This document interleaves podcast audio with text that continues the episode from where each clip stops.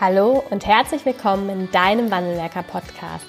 Dein Podcast für innovative und ganzheitliche Ideen und Konzepte im Arbeitsschutz. Im ersten deutschen Arbeitsschutz-Podcast findest du Impulse und Lösungen für die Gestaltung des Arbeitsschutzes in deinem Unternehmen.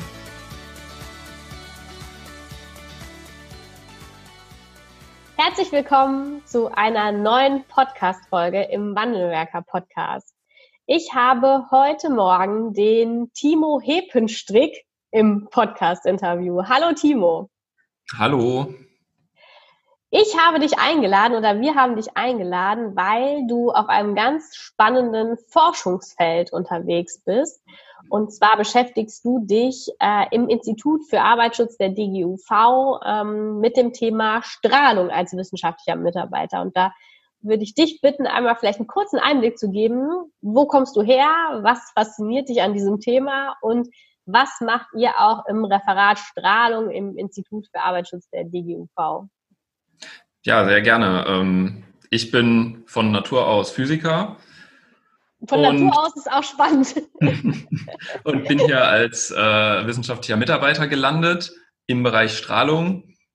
Ja, und wir kümmern uns hier vor allem um die optische Strahlung die sich bei uns in, in drei Teilgebiete aufteilt. Die UV-Strahlung, das sichtbare Licht und die Infrarotstrahlung. Und aktuell ist der große Schwerpunkt die UV-Strahlung bei uns, denn seit 2015 gibt es die Berufskrankheit des hellen Hautkrebses und da wird im Moment sehr stark dran geforscht.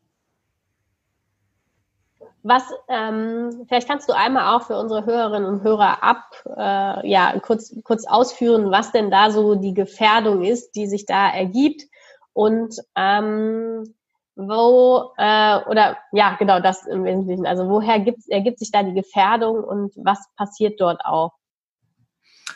Genau, also UV-Strahlung ähm, bezeichnen wir erstmal als energiereichere Strahlung als das sichtbare Licht. Und das heißt für uns konkret, dass es tiefer in die Haut eindringen kann, und zwar genau in diese Zellschichten, wo die neuen Hautzellen gebildet werden und kann eben diesen Prozess schädigen, was durch sehr lange Exposition, durch sehr viel UV-Strahlung, die man nach der Zeit abbekommt, eben zu diesem Hautkrebs führen kann. Okay. Ähm, um vielleicht auch da nochmal das Ganze so ein bisschen einzurahmen, das Thema Hautkrebs und auch UV-Strahlung. Wo oder welche Berufsgruppen sind denn besonders vom äh, ja mit UV-Strahlung ausgesetzt und welche Berufsgruppen haben da eine besondere Gefährdung, auch vielleicht nachher einer ähm, ja eine eine Erkrankung oder eine Berufskrankheit zu ähm, ja zu unterliegen oder zu erliegen? Prinzipiell können das alle Berufsgruppen sein, die sich über einen längeren Zeitraum immer mal wieder draußen aufhalten. Also wenn man helle Haut hat, kann man schon nach 10, 20 Minuten im Sommer einen Sonnenbrand bekommen. Und auch bevor man einen Sonnenbrand bekommt, gibt es schon erste Hautschäden. Aber natürlich besonders gefährdet sind ähm, Menschen, die auf dem Bau arbeiten oder in der Landwirtschaft, weil die einfach nicht nur 10, 20 Minuten am Tag natürlich draußen sind, sondern teilweise von morgens bis abends und oft auch wenig Möglichkeiten haben, ähm, Schatten aufzusuchen. Okay, das ist, äh, wir hatten im Vorfeld auch schon mal kurz darüber gesprochen, aber es sind nicht nur auch diejenigen mitunter gefährdet, die jetzt lange oder intensiver Sonne ausgesetzt sind, sondern es ist auch da davon abhängig, was für ein Hauttyp ich bin. Das habe ich richtig verstanden. Ne? Also genau. wenn ich ein heller Hauttyp bin, dann habe ich mitunter eine, eine höhere Gefährdung. Ähm, egal, ob ich kurz oder lang der Sonne ausgesetzt bin, als jetzt jemand, der vielleicht eher ein dunkler Hauttyp ist. Ne? Genau. Okay. Welche ähm, die ähm, oder was ich mal mir da sehr schwierig vorstelle, ähm, ist die Trennung zwischen beruflicher und privater Exposition.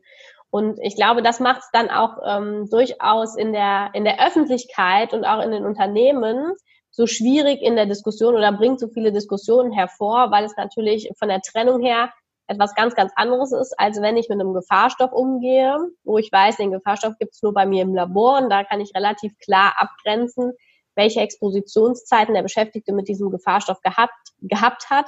Das kann ich aber für das Thema UV-Strahlung ja deutlich schwieriger machen. Und ich könnte mir vorstellen, dass das auch ein Punkt ist, wo, ähm, woher diese durchaus auch manchmal emotionale äh, Diskussion herrührt. Wie nehmt ihr das bei euch wahr oder gibt es da auch eine klare Abgrenzung zwischen ähm, was ist beruflich und was ist äh, private Exposition? Gibt es da eine Möglichkeit der Ermittlung oder der Abschätzung? Also es gibt natürlich ähm, Abschätzungen für die private Exposition und für die berufliche Exposition. Aber es ist auch so, dass die Leute, die sich natürlich im privaten schützen, auch im beruflichen schützen werden und umgekehrt. Äh, insofern ist da natürlich immer viel verbunden und niemand, glaube ich, hat im Privaten eine Exposition von null in diesem Bereich, sodass man das immer mit betrachten muss. Ähm, aktuell wird das auch betrachtet, wenn man, wenn es darum geht, eine Berufskrankheit zu ermitteln, dass man eben schaut, einen Durchschnittswert, wie viele Menschen so als private Exposition über, über ihre Lebenszeit abbekommen. Und natürlich wird dann die berufliche Exposition dagegen gehalten und gegengerechnet. Also es wird im Grunde genommen der durchschnittliche, der Durchschnittsmensch ein Stück weit herangezogen. Ne? Genau. Und man ähm, im, im Vorfeld äh, hatte ich auch noch mal einen Artikel gelesen, den auch du geschrieben hattest und dort hattest du aufgeführt, dass es jedes Jahr noch etwa 220.000 Neuerkrankungen auch gibt ähm, mit die die einer UV-Belastung im Vorfeld ausgesetzt sind und äh, dann eine ein Hautkrebs äh, entwickelt haben. Und ich würde gerne einmal darauf eingehen, was ihr ähm, dort auch an Forschungsprojekten aktuell durchführt. Und wir hatten kurz mal angesprochen, oder du hast auch gesagt, es gibt zwei wesentliche Blöcke und ein Block ist das ähm, Forschungsprojekt Genesis UV, das jetzt seit 2014 gelaufen ist. Vielleicht kannst du uns da einmal einen Einblick geben. Was war Gegenstand dieses Forschungsprojektes und vielleicht auch welche Ergebnisse können daraus schon ähm, ja, kommuniziert werden? Ja, das äh, Projekt Genesis UV hat ähm, Dr. Marc Wittlich als Projektleiter damals in die Wege geleitet und das hatte zum Ziel, die Exposition im beruflichen in verschiedenen Berufsgruppen zu messen. Und ähm, insgesamt sind da jetzt seit 2014 fast 100 Berufsgruppen zusammengekommen, wo wir jeweils mehrere Personen äh, gemessen haben und begleitet haben in einem Zeitraum von April bis Oktober. Die haben dafür ein elektronisches Dosimeter von uns bekommen, welches jede Sekunde die eintreffende UV-Strahlung messen kann. Und die Personen hatten jeden Tag dieses Dosimeter am Oberarm getragen. Und somit haben wir sehr, sehr viele Werte bekommen in verschiedenen Berufen, um eben einschätzen zu können, welche Berufe besonders stark gefährdet sind und welche eher weniger gefährdet sind. 100 Berufsgruppen ist ja eine ganze Menge, mehr als vielleicht so das Klassische, was man sich vorstellt, von Bauwirtschaft über Landwirtschaft. Was sind da noch für Berufsgruppen äh, drin? Da ist alles Mögliche drin. Da sind zum Beispiel Zusteller drin, Postzusteller, da sind äh, Erzieher drin, die natürlich auch äh, mit den Kindern viel rausgehen. Und gerade bei denen ist es ja nicht nur, dass die Erzieher diese Exposition haben, sondern natürlich entsprechend wahrscheinlich auch die Kinder eine sehr ähnliche oder vielleicht sogar eine höhere Exposition abbekommen. Ähm, aber Bau und Landwirtschaft ist natürlich auch sehr stark vertreten. Okay, und da wurden im Grunde genommen jetzt seit 2014 kontinuierlich dann auch über die unterschiedlichen Berufsgruppen Messungen gemacht. Und ähm, vom Forschungsstand her, ich glaube, das befindet sich so relativ in den Letz letzteren Zügen oder im letzten Drittel dieses äh, Forschungsprojekts. Da gibt es ähm, auch schon vorläufige Ergebnisse zu. Kannst du vielleicht da einmal ausführen, was so die Ergebnisse dieses ähm, ja die vorläufigen Ergebnisse dieses Forschungsprojektes äh, gebracht haben oder aufzeigen. Ja klar, also ähm, um die Ergebnisse verstehen zu können, ähm, bei uns sind die in der Einheit SED angegeben. Das entspricht einer Standard-Erythemdosis. Das kann man sich so vorstellen, dass eine Standard-Erythemdosis, ein SED, ungefähr die Menge ist, die ein Mensch mit sehr heller Haut an einem Tag abbekommen müsste, um eine leichte Hautrötung hervorzurufen. Das heißt, ein SED, ein Sonnenbrand, kann man grob sagen, bei heller Haut. Bei dunkler Haut ist es entsprechend mehr. Und was wir herausgefunden haben, sind eben, dass natürlich auf dem Bau die Leute 400, 500 SED im Jahr abbekommen.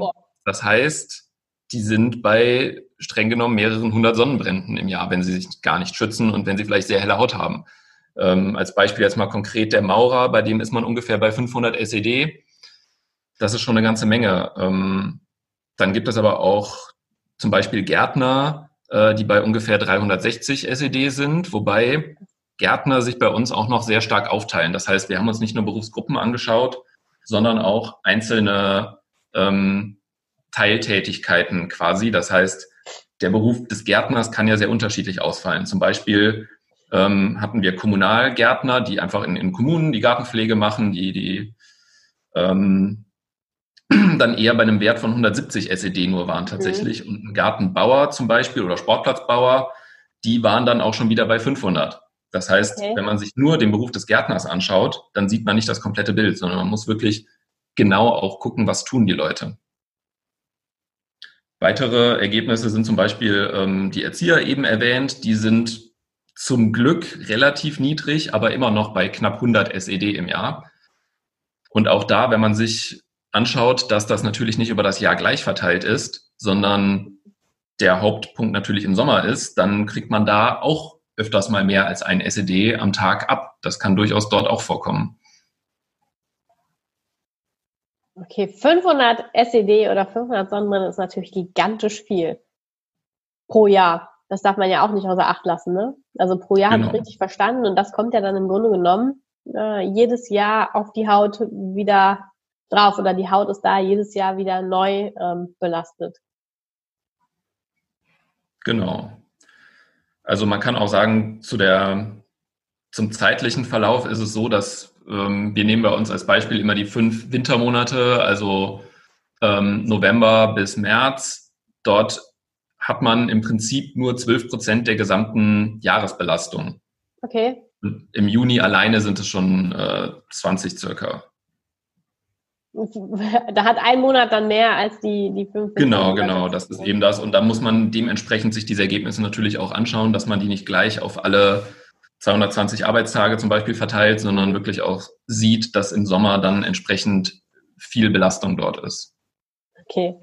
Und ähm, da, also im Rahmen des ersten Forschungsprojektes wurde jetzt ermittelt, welche, ja, welche Belastung oder welche Exposition haben bestimmte Berufsgruppen und nicht nur bestimmte Berufsgruppen, sondern auch Berufsgruppen mit bestimmten Ausprägungen. Du hast gerade als Beispiel den Garten, den Gartenbauer äh, oder Gartenlandschaftsbeschäftigten ähm, genannt. Und Ihr habt ja jetzt darauf aufgesetzt, noch ein weiteres Forschungsprojekt initiiert, was, glaube ich, jetzt dieses Jahr richtig anläuft. Ähm, vielleicht kannst du da nochmal eingehen, darauf eingehen, weil das ist dann der, der zweite spannende Punkt, den wir in unserer Einleitung kurz erwähnt haben. Es ist ja nicht nur die berufliche Exposition, sondern es gibt auch die Exposition im Urlaub oder im persönlichen privaten Garten. Genau, da müssen wir nämlich auch schauen, ähm, was denn die private Exposition tatsächlich ist. Und das machen wir jetzt seit diesem Jahr in großem Stile. Wir haben jetzt dieses Jahr ähm, die ersten 250 Probanden, die für uns im privaten Umfeld äh, verschiedene Tätigkeiten messen. Wir haben das aufgeteilt in Tätigkeiten, die man draußen macht, zum Beispiel Fahrradfahren, zum Beispiel mit dem Hund spazieren gehen, aber auch sowas wie draußen essen oder ausruhen. Mhm. Das sind auch Tätigkeiten, die man natürlich draußen macht.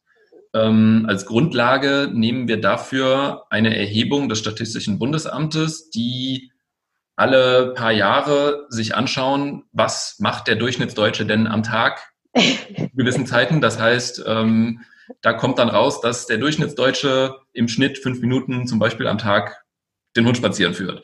Egal ob man Hund okay, oder nicht, der Durchschnitt sind dann diese fünf Minuten. Und ähm, diese Tätigkeiten nehmen wir uns quasi als Grundlage, um dort uns auch für die Exposition einen Durchschnittsmenschen zusammenzubasteln. Mhm.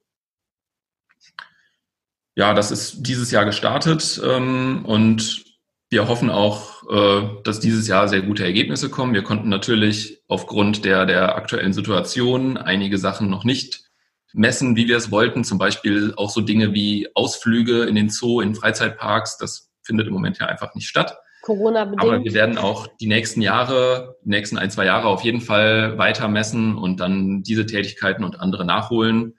Und da suchen wir auch immer gerne noch weitere Probanden dann wieder ab nächstem Frühjahr.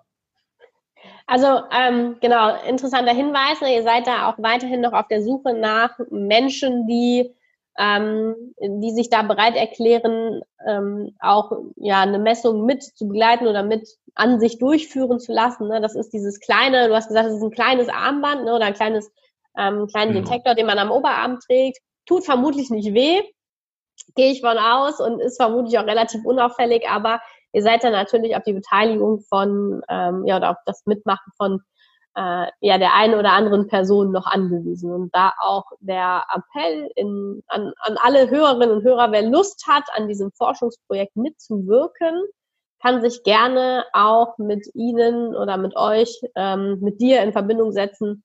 Und äh, wir hängen aber auch den Link ähm, zu eurem Referat, ist, glaube ich, der sinnvollste Weg, ne, wie man dann auch zu euch kommt, genau. ähm, unten im, im Podcast an, sodass man da sich dann auch gerne melden kann, wenn man äh, ja Teil dieses Forschungsprojektes werden möchte und dazu beitragen möchte, dass wir den Durchschnittsmenschen bezogen auf die private Exposition ermitteln. Genau, das wäre super.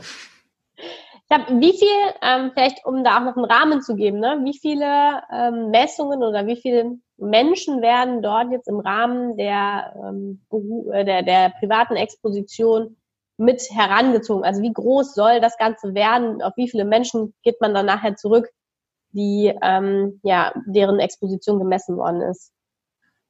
Das kann man noch nicht ganz genau abschätzen. Da müssen wir einfach sehen, wann wir eine gute Statistik erreicht haben. Denn es kommt natürlich darauf an, wie gut die Menschen auch entsprechend mitmessen. Wenn man jetzt als Tätigkeit Fahrradfahren hat, dann gibt es natürlich Leute, die fahren jeden Tag Fahrrad und messen dann für uns die Daten. Es gibt aber auch Leute, die machen das nur einmal die Woche.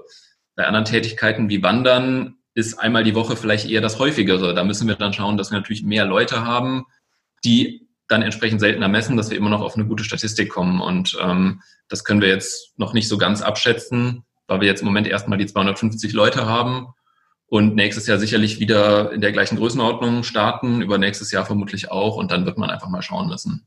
Okay, also dieses Jahr fangt ihr mit 250 Probanden in der Messung an und das wird aber noch weiter aufgefüllt. Genau. Okay.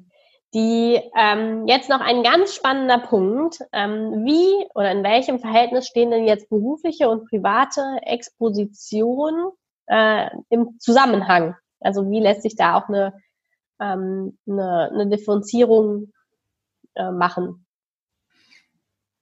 Ähm, was heißt Differenzierung in dem Fall? Genau, also, also dass ähm, die, wir hatten es eingangs mal kurz besprochen, vielleicht kannst du es für unsere Hörer nochmal aufführen. Das Thema Risikoverdopplung bei äh, wann, wann findet eine Risikoverdopplung statt und ab welchem Punkt sagt man, ja, die berufliche Exposition ist so groß oder führt dazu oder hat das ähm, ja die Entstehung der Berufskrankheit im Wesentlichen mit verursacht oder ist mit dafür verantwortlich? Genau, also das ist eben das, was man im Berufskrankheitsverfahren annimmt, dass ähm, eine Berufskrankheit, in dem Fall dieser helle Hautkrebs, anerkannt wird als Berufskrankheit, wenn durch den Beruf eine Risikoverdopplung stattfand. Und Forschungen haben ergeben, dass etwa eine Erhöhung um 40 Prozent der Exposition zu einer Risikoverdopplung führt. Das heißt, wenn ich zu meiner privaten Exposition, die ich über die Zeit bekommen habe, sagen wir Jemand ist irgendwie 60, wenn er das erste Mal einen Hautkrebs bekommt, dann hat er quasi über 60 Jahre seine private Exposition bekommen.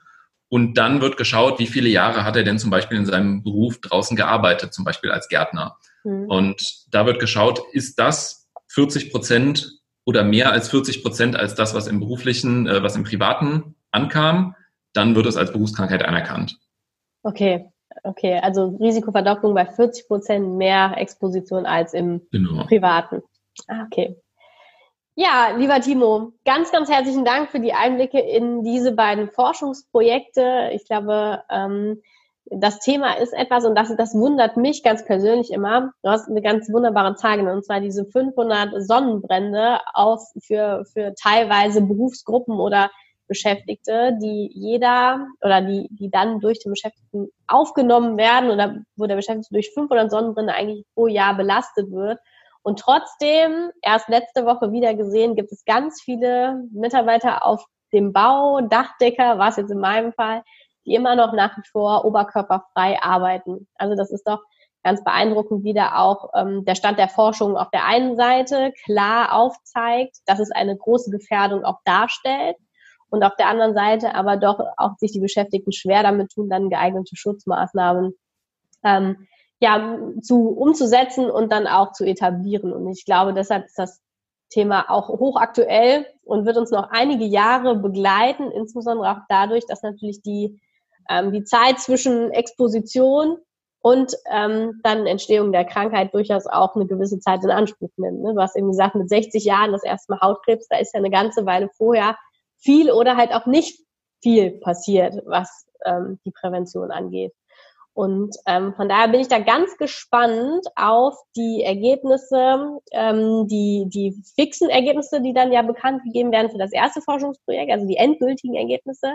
Aktuell findet man auf eurer Seite ja die vorläufigen Ergebnisse des ersten Forschungsprojektes und dann natürlich auch die Ergebnisse des zweiten Forschungsprojektes äh, für die private Exposition. Genau. Das wird noch ein bisschen dauern, habe ich gerade entnommen. Aber auch da werden wir dann ja irgendwann mal ähm, ja, Näheres zu erfahren und das können wir dann sicherlich auch in den einschlägigen Publikationen nachlesen.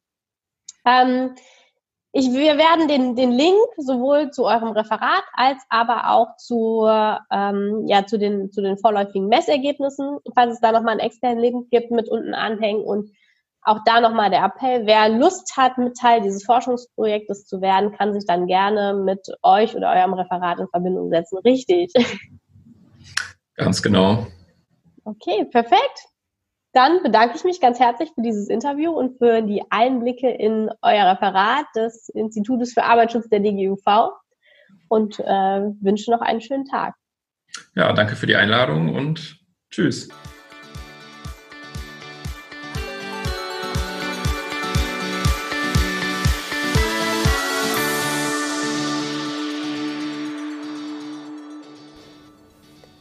Ganz herzlichen Dank fürs Zuhören und dass du bis zum Ende dabei geblieben bist. Wenn dir der Podcast gefallen hat, freuen wir uns über eine Bewertung von dir. Wenn du keine Folge mehr verpassen willst, abonniere einfach unseren Wandelwerker-Kanal. Wir freuen uns, wenn du bald wieder reinhörst. Alles Liebe, Anna vom Wandelwerker-Team.